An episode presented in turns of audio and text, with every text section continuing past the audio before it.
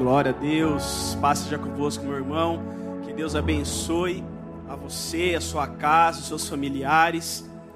Que o Espírito Santo de Deus ele esteja habitando no meio da sua casa, da sua família. Se você tem a sua Bíblia aí, eu queria gostaria de ler uma passagem com você de forma rápida, objetiva.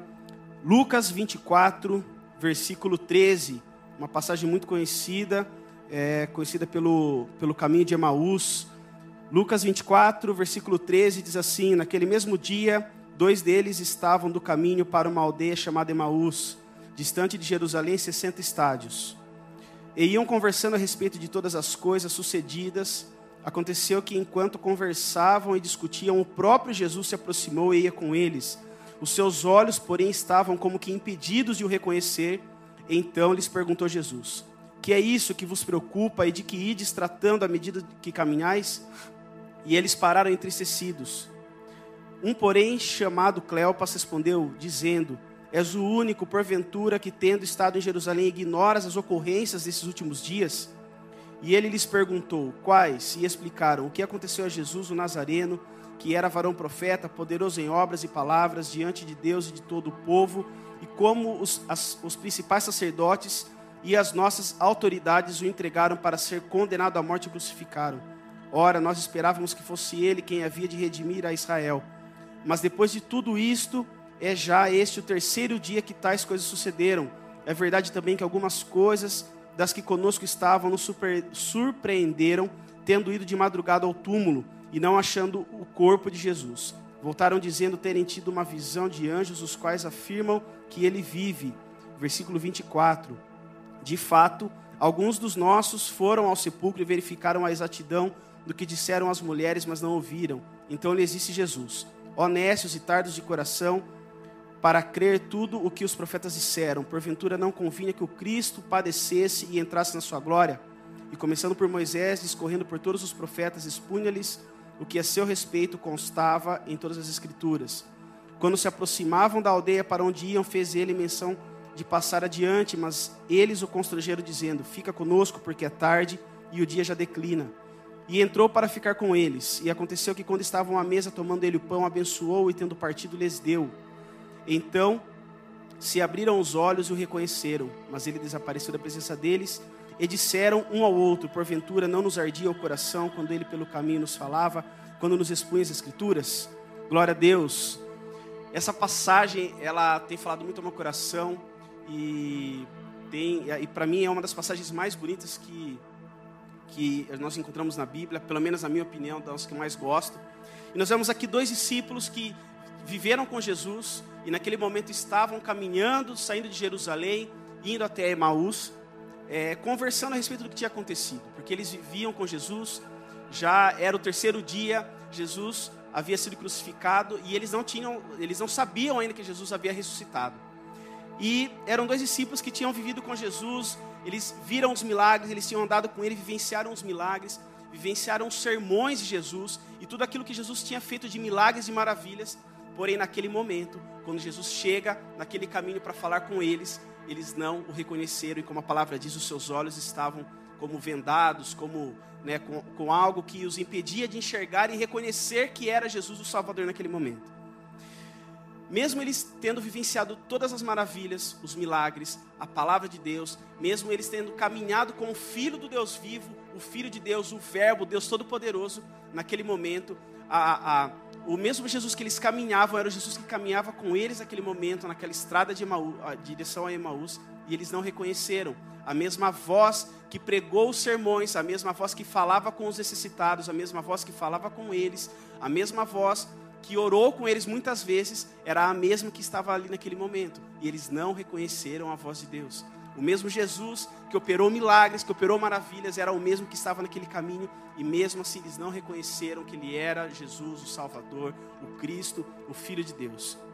Por quantas vezes, pensando aqui, é, eu acho demais isso, por quantas vezes os nossos olhos não estão ou não estavam como os dos discípulos, Quantas vezes nós não nos encontramos como esses dois discípulos, nós estamos impedidos de reconhecer que Jesus é o Salvador das nossas vidas, de que Jesus é aquele que pode operar o milagre nas nossas vidas, de que Jesus é aquele que pode é operar a transformação nas finanças da sua casa, da minha casa. É o, é o, Jesus que pode operar o impossível, que pode curar, que pode salvar, que pode libertar. Quantas vezes os nossos ouvidos não estão é, tapados e não, e não estamos conseguindo reconhecer a voz de Jesus? Jesus ele fala conosco, mas os nossos ouvidos estão tapados, não reconhecendo a voz que quer nos direcionar, que quer nos, que quer nos dirigir, que quer nos mostrar onde nós devemos chegar. Quantas vezes, além dos nossos olhos vendados, os nossos ouvidos tapados, quantas vezes o nosso discernimento não está está sendo impedido de reconhecer que Jesus é o Salvador das nossas casas, de que o Espírito Santo ele pode habitar no meio de nós, da nossa família, da nossa casa e trazer transformação. Tudo acontece por um motivo. Por que será que os nossos olhos estão vendados por algum momento, os nossos ouvidos estão tapados, o que, que tem impedido muitas vezes de nós reconhecermos que Jesus é o Senhor da nossa casa, o Senhor da nossa família? O que tem impedido de nós reconhecermos, de, de fazer, de convidarmos Jesus para entrar na nossa casa, assim como esses discípulos fizeram? Em algum momento, nós perdemos o foco. Nós estamos vivendo dias que não são fáceis. Essa pandemia não tem afetado só Piracicaba, mas a pandemia tem afetado o mundo. É algo que nunca aconteceu antes e talvez toda essa situação que nós estamos vivendo trouxe talvez pânico para sua casa, trouxe pânico para os seus negócios, trouxe pânico para sua família, trouxe alguma doença, alguma coisa. E nesse momento, o foco que você você estava direcionado, nós estávamos ali buscando, nós perdemos por causa de alguma coisa. Essa noite é noite de transformação, é noite do Espírito Santo se manifestar na sua casa, na sua vida, nas nossas vidas e transformar de uma vez por todas aquilo que precisa ser transformado. Nós vemos ali os dois discípulos caminhando com Jesus, conversando, não o reconhecendo, não reconhecendo a sua voz, não reconhecendo a pessoa de Jesus, mas no momento da caminhada eles tomam a decisão mais importante que eles poderiam tomar, que é essa decisão que nós temos que tomar hoje, que é a chave que é entregue nas nossas mãos hoje. Jesus começa a meio que se afastar deles para como se fosse embora, se iam se despedir, mas eles convidam para que Jesus ficasse com eles e passasse a noite ali, porque já era tarde, eles não queriam que aquele homem fosse embora. Jesus então entra na casa deles e aí é o segredo. Nós precisamos convidar Jesus para entrar nas nossas casas. Eu não sei a situação que a sua casa tem vivido, você não sabe a situação que a minha casa tem vivido. Mas o que nós sabemos é que quando Jesus entra numa casa, quando ele governa uma família, quando ele senta numa mesa, os olhos são abertos, os ouvidos são, são destampados e toda a situação é transformada, todo o milagre acontece, todo doente é curado e tudo acontece para a honra e glória do Senhor Jesus. Deus, Ele é o Todo-Poderoso, o Espírito Santo ele precisa se manifestar nas nossas vidas para que o propósito de Deus alcance e aconteça na sua casa, na sua vida. Sem nós, se nós não convidarmos o Espírito Santo, se nós não convidarmos o Senhor Jesus para sentar à mesa conosco, para ceiar conosco, com a nossa família, nada vai acontecer, nada vai ser transformado, porque nós somos limitados, nós somos seres humanos, somos criaturas, filhos de Deus, mas somos criaturas o poder está nas mãos do Deus Todo-Poderoso. E nós vemos ali é, Jesus assentado na mesa, ele pegou o pão, abençoou aquele pão e partiu. Quando ele partiu o pão e entrega a eles, os seus olhos são abertos e eles reconhecem a Jesus. Eles falam: Esse é Jesus. Será que hum, por esses dias nós temos convidado o Senhor Jesus para sentar na mesa conosco? Como está a situação da sua família? como você se encontra. Às vezes você, é uma, você não tem uma família constituída, você mora sozinho. O que você tem feito, como nós temos agido?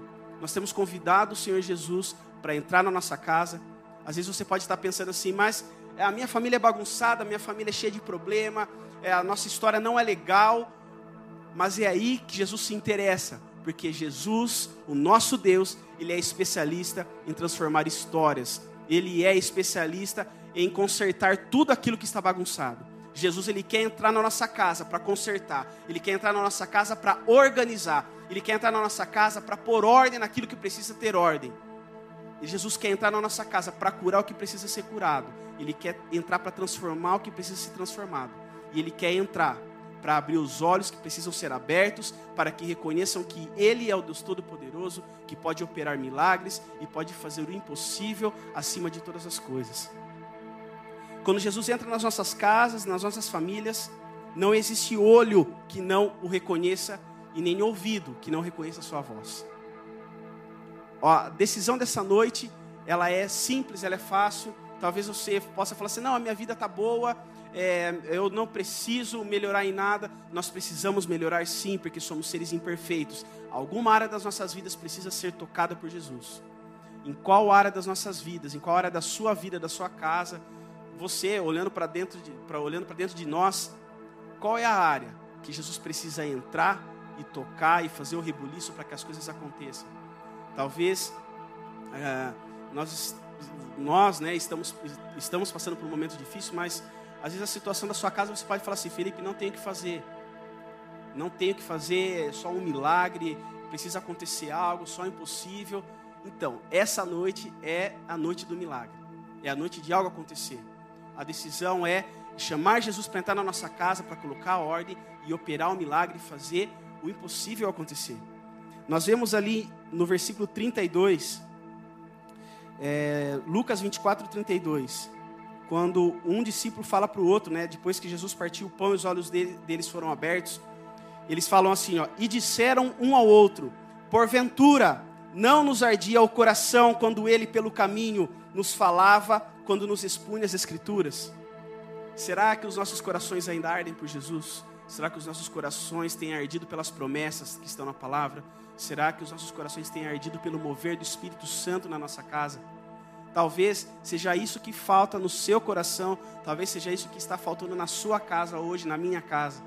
O milagre só pode acontecer, o impossível só pode acontecer, a nossa casa só pode ser transformada e visitada se nós convidarmos o Espírito Santo para entrar nela, se nós convidarmos o Senhor Jesus para ceiar conosco, sentar à nossa mesa, porque mesa é lugar de comunhão, mesa é lugar de proximidade, e se Jesus assenta na, na nossa mesa, ele traz a transformação, Ele ceia conosco, Ele nos traz vida e traz o cumprimento das promessas, de todas as promessas que estão na palavra para nós. Essa noite é noite de nos consertarmos com Jesus, chamarmos o Espírito Santo para habitar na nossa casa e, e para que os nossos corações ardam. Se precisam arder mais, que é, essa é a noite. Se não estão ardendo mais, essa é a noite de voltar a arder pela vontade do Senhor, pelo mover do Espírito Santo, pela transformação que só Jesus pode fazer. Jesus, estando em nossa casa, Ele governa tudo e tudo vai bem. Eu, a minha oração nessa noite é para que o Espírito Santo ele alcance a sua casa, é para que o Espírito Santo ele mova as águas dentro do seu coração, dentro da sua família, e a transformação que precisa acontecer, que ela aconteça pelo poder que há no nome de Jesus, porque o nosso Deus ele é o Deus todo poderoso. O nosso Deus é o que governa, governa acima de todos. E a minha oração é que o Espírito Santo visite a sua casa neste momento e traga a transformação para a honra e glória do Senhor Jesus. Louvado seja o Senhor. Glória a Deus.